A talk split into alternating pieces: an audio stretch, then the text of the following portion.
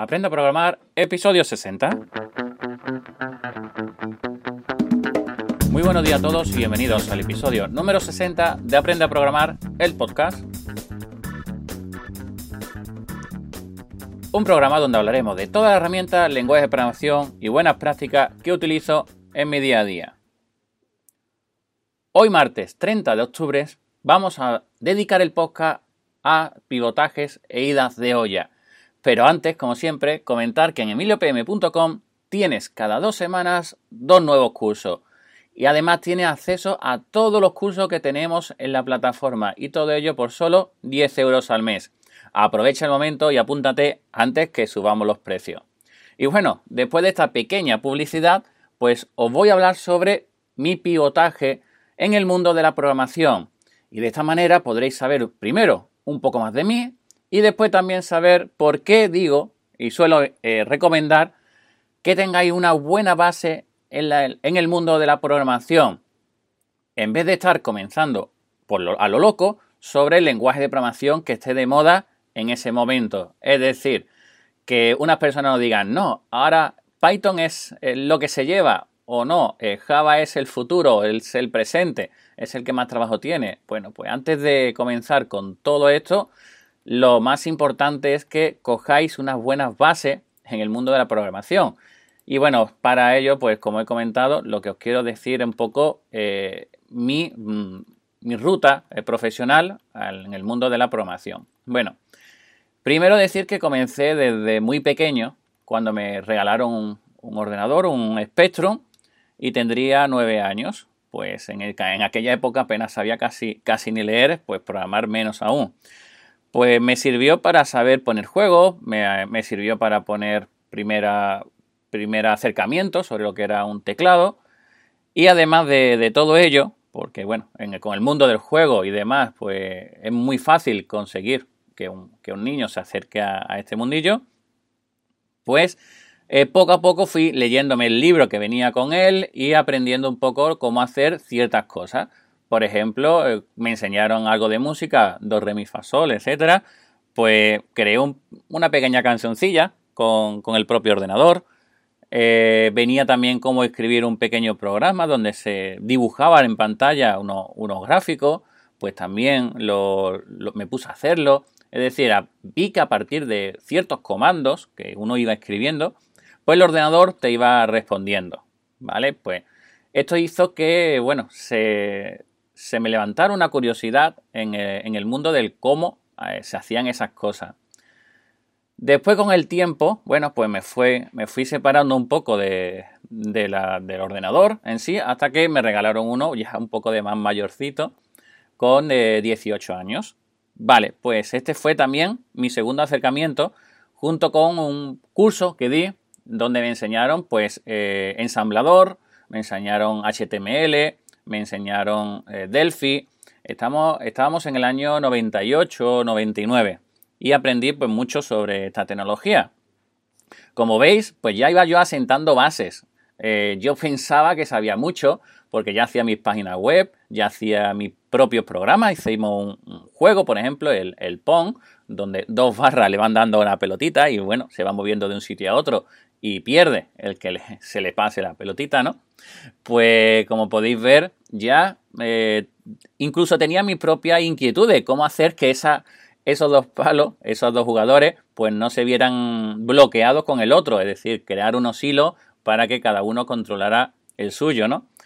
Pues eh, después de, todo esto, pues eh, hice mi carrera, la ingeniería técnica de informática, me fui a, otra ciudad para poder hacerla y eh, gracias a ello también aprendí varias cosas. Primero, pues a vivir solo, a tener convivencia con, compañeros y después también a sentar más bases todavía sobre el mundo de la programación.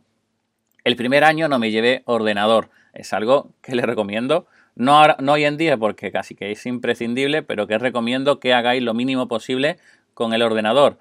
¿Qué conseguí con ello? Pues que pude estructurar mucho la, forma de trabajar y además al no tener ordenador entre medio semana, sino que lo tenía los fines de semana, pues aprovechaba muchísimo el tiempo para hacer todas las aplicaciones que tenía que hacer en el mínimo tiempo posible. Esto me, sirvió a centrarme en estructurar la, mente y en, y en perder menos tiempo delante del ordenador en sí. ¿Por qué perder el tiempo? Porque al final cuando estás delante del ordenador haces de todo menos lo que tienes que hacer. Te pones a jugar, te pones a mirar otras cosas, etcétera, etcétera, ¿no? Pues en vez de ponerme a jugar, por ejemplo, pues lo que hacía era eh, hacer la aplicación que tenía que entregar en esa, en esa semana. Y fue algo que me, sirvió de, de muchísimo. Cuando terminé la carrera, un poquito antes, pues entré a trabajar como programador junior en una empresa donde teníamos un RP propio. Bien, pues gracias a ello pues pude ver y conocer todo lo que era una empresa desde el, desde el principio. Allí hice de todo, no solamente programar, sino que también estuve en una tienda vendiendo, también estuve en un almacén recogiéndolo todos los, los artículos que tenían que preparar, todos los bultos, todos los pedidos. Es decir, que, que hice casi, casi de todo allí. Esto también, pues como podéis ver, lo que, lo que tiene que hacer un, programador es solventar problemas a la gente. Y para solventar problemas, pues tenemos que primero conocerlo. Entonces, lo que sí aprendí aquí, y es algo que le, digo a todos, a todos mis alumnos, es que mezclar una experiencia que tú tienes con programación te da una puntuación, te da un, una, eh, ¿cómo podría decirlo? Una ventaja competitiva al resto de personas. Si yo solamente sé programar, pues necesito que otra persona me diga qué necesita. Si yo no sé, por ejemplo, lo que es una cuenta contable, que es un mayor, que es un balance de situación, etcétera, etcétera, pues no puedo hacer software de gestión, por mucho que yo quiera. Alguien me tendrá que explicar qué significa todo ello. Entonces, cuando unimos experiencia en algo con experiencia en programación, pues esa ventaja, esa, mezcla te da una ventaja muy grande. Bueno, pues después de esta empresa, pues pasé por, por varias más. En todas ellas, pues di formación o, por ejemplo, hice programación con Delphi y con Oracle. Eh, estuve de puesta en marcha en diferentes clientes, lo, cual pues también te da una, una soltura muy grande.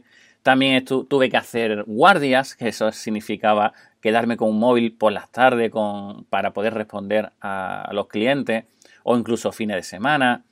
Después también pues eh, cambié a otras empresas donde estuve trabajando pues con Oracle Phone, Oracle Report, y seguía también con mucho más Oracle Database. Luego eh, la, experiencia que tengo con, esa base de datos es eh, grandísima. Después ya entré como director técnico en, una empresa muy pequeñita que hice que, pasara de, un empleado que tenía a, 10. Luego mm, creo que, el trabajo que hice allí fue bastante interesante. Y además de gestionar a los clientes, pues tuve que contratar a, a personal, ver qué debían de tener cada uno de ellos para poder ser contratados. Vinieron personas de fuera, de Almería, de Valencia, de Mallorca, hicimos un, equipo pues bastante interesante y bastante potente. En este, en este lugar, en este, en este sitio, pues eh, eh, tenía que gestionar proyectos, tenía que gestionar personal, incluso decidir qué tecnología era la más correcta para los diferentes proyectos que estábamos haciendo. Pasado esta, esta fase, pues eh, entré como, como formador en una empresa eh, ¿Qué necesitaba? Bueno, necesitaba eh, que me certificara en diferentes tecnologías, en Java, en MySQL, en Oracle, y tuve que sacarme pues muchísimas certificaciones oficiales para poder impartir estos cursos. La verdad que en muy poco tiempo tuve que sacarme muchísimas certificaciones. Luego, otra cosa más, saber optimizar el tiempo, saber dónde buscar esa información, el saber eh, centrarte en lo que es importante fue lo que me hizo a mí poder tener eh, estas certificaciones. No son fáciles de, sacar y bueno, pues ahí estuve obteniéndolas. Con ello también hice una, monté una empresa con, otra persona, con, otro, eh, con el tío de un amigo mío.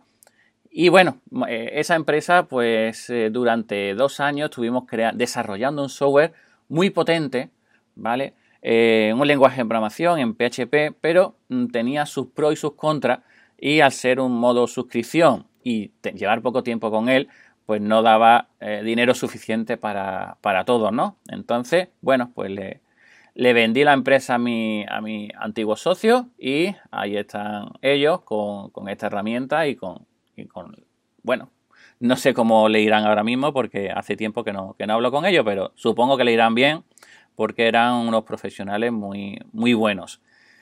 Pasado esta fase, pues bueno, seguí eh, profundizando y, seguí trabajando en, otras, en de empresas, ¿vale? Seguí con formación, seguí con empresas de Madrid, donde fui, fui contratado para, para crear proyectos de PostgreSQL que al final, bueno, se vinieron abajo porque los, el cliente con el que yo iba a trabajar, pues echó para atrás todo. Entonces, bueno, al final tuve que crear mi propia empresa y aquí ya es donde viene el pivotaje final, porque si veis, he estado pivotando, he estado cambiando de una empresa, de una empresa a otra. Y, en, y lo que quiero, sobre todo, que os quede claro, es que en todas ellas no he trabajado con el mismo lenguaje de programación. Lo importante que yo ya iba teniendo era la experiencia, el haber visto diferentes circunstancias y el poder crear algoritmos mentales que puedan extraer esa información. ¿Qué quiero decir con esto? Por ejemplo, el software que hice en una empresa fue eh, la creación de recibos bancarios. Luego, lo que tenemos que conocer qué es recibo bancario, qué posibilidades tiene y eh, por qué es bueno que una empresa tenga, que, que, haga muchos recibos o que cobra mucha gente, pues que tenga recibos bancarios de calidad, ¿vale? Que no te vengan de vuelta, que si hay varios en la misma casa, pues no enviar uno por cada persona, etcétera, etcétera, ¿no?